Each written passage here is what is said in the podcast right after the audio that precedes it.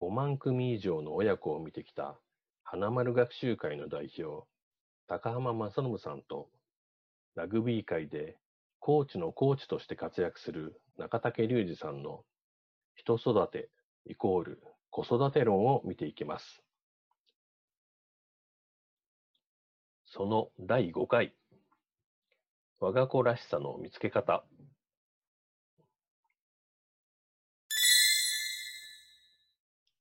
中竹隆二さんの主張、オフ・ザ・フィールドで子供を伸ばす親の六か条。その子らしさを見つけて認める。自分らしさが確立されると、何事にも能動的に取り組むようになります。でも、自分らしさというのは自分では案外見つけにくいものです。ぜひ親子で一緒に見つけてほしいと思います。さて、何かの時に、あ、うちの子らしいなと思うのは次のうちどれでしょうか？臆病だ。コツコツと頑張っている。おちゃらけている。みんなの後をついていく。最後の最後で失敗しちゃう。食いしん坊。背伸びしてしまう。本番に強い、あるいは弱い。容量が良くて、努力をあまりしないけどできちゃう。自分勝手。一番じゃないと気が済まない。これらはすべてその子らしさです。その子が持つ本質的かつ一貫性のある個性なのです。ここで一つ言っておきたいのは、それを良し悪しで語るのはちょっと違うのではないかということです。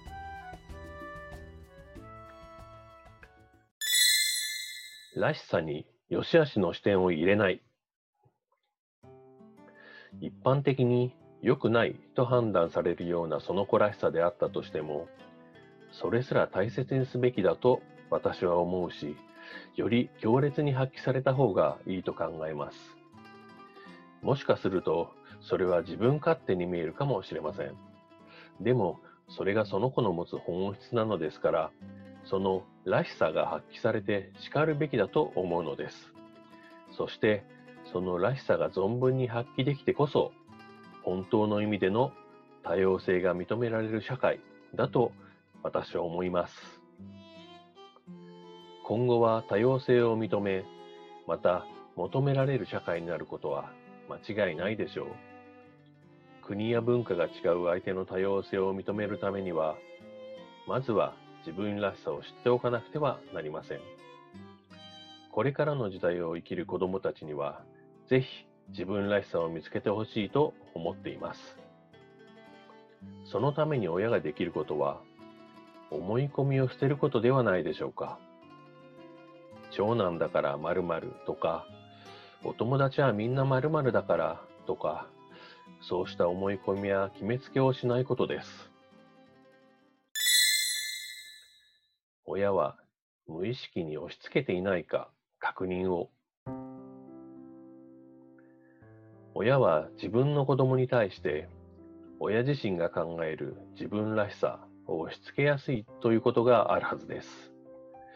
兄弟に対して遺伝子が一緒なんだから同じようにできて当たり前と思ってしまうのも同じです。成長のタイミングが同じ人は一人としていないのですから、その点を親は本気で考えてみる必要があると思います。では、実際にその子らしさを見つけるにはどうしたらよいでしょうか？お子さんを見ていると、好きな科目や自分から始めた習い事には喜んで取り組んでいるなぁと思うことがあるはずです。大好きな遊び場は、やりなさいと言われたわけでもないのに、勝手に熱中するのです。かと思えば、テストがあるから勉強しなくてはいけないと分かっているのに、気が乗らない科目があったり、親が本人のためにやらせたいと思っていても、当の本人がやりたいと言ったわけではない習い事には身が入っていないと感じたり、やりたいと自主的に取り込んでいることは、いやいややっていることよりも習得が早い。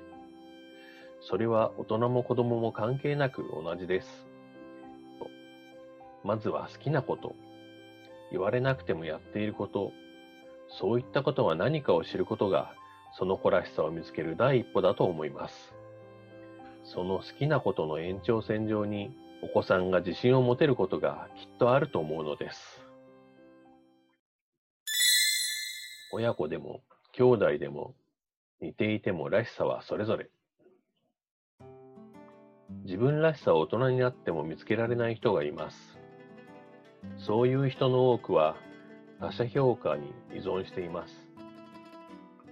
他者評価に依存する人は自分のいいところ、得意なことを自分自身の物差しで測るのではなく、他者に認められたことで認識する傾向にあります。そうではなく、自分らしさというのは誰に評価されなくてもやっていることの中にあるはずなのです。褒められたから好きだと思っているのか、褒められなくても自信を持っているのか、そこを見極める目が問われます。また、その子らしさを見つけるときに最も注意したいのが、我が子のことはよく理解できるという思い込みです。親子だから似ているところがあるのは当然。でも、それが全てではありません。他者の思い込み、常識から出る何気ない一言で思い込みは刷り込まれる。まずは、ステレオタイプに起因する思い込み。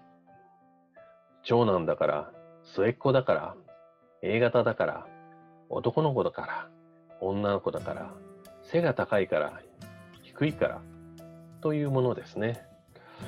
そうした一般的な価値観から生まれる〇〇らしさという思い込みからはなかなか逃れにくいものです。誰もが男の子らしく、女の子らしく、リーダーらしくといった言葉を使ってしまうことがあると思います。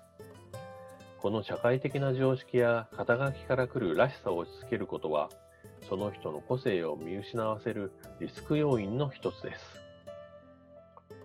人がこのようなステレオタイプで物事を判断しがちなのは、ある意味自己防衛の意識が働くからなのだそうです。毎日あまりにもたくさんの情報に触れるので、世間的な価値観に照らし合わせたり、今までに出会った似た事象を当てはめたりすることで、間違いの少ないように情報の取捨選択をしようとするからだそうです。それから自分だったらこうするという自分の経験に基づく思い込みもあります。自分はストレスを感じないからこの子も大丈夫だろう。知らず知らずのうちにこのような考え方をしていないでしょうか。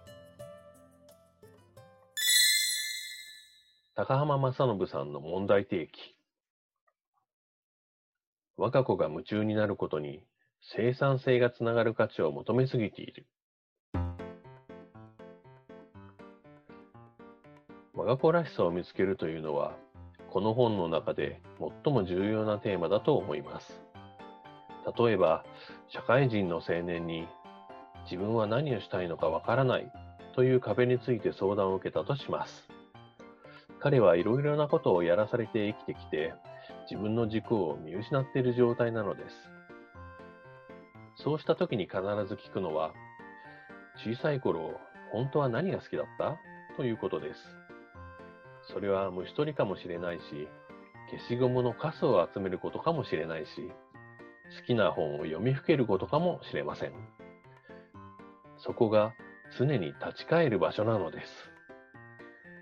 我が子が本当は何に興味関心があるのかを見失わないということは、子育ての真とも呼ぶべき項目でしょう。その子らしさを見つけられないというお母さんは、ありもので選びます。自由に絵を描いているのが好きであれば、それで良いのです。気をつけたいのは、子供が行動で表しているのに、お母さんが無駄だと思ってしまって見落としがちなことです。そんなの面白いの？変わっているわね、と言われるものが大半なのです。周りから見ると、決して褒められたものではない。自分らしさを貫くことは容易なことではないと思います。しかし、書かれている通り、それは人生の真髄とも言うべきもので、この場合、力になるのはたった一人、誰かそのままでいいよと認めてくれる存在がいるかどうかだと思います。ここにコーチというものの存在の価値が確かにあるでしょうし、親が子供に果たせる大切な役割を教えてくれます。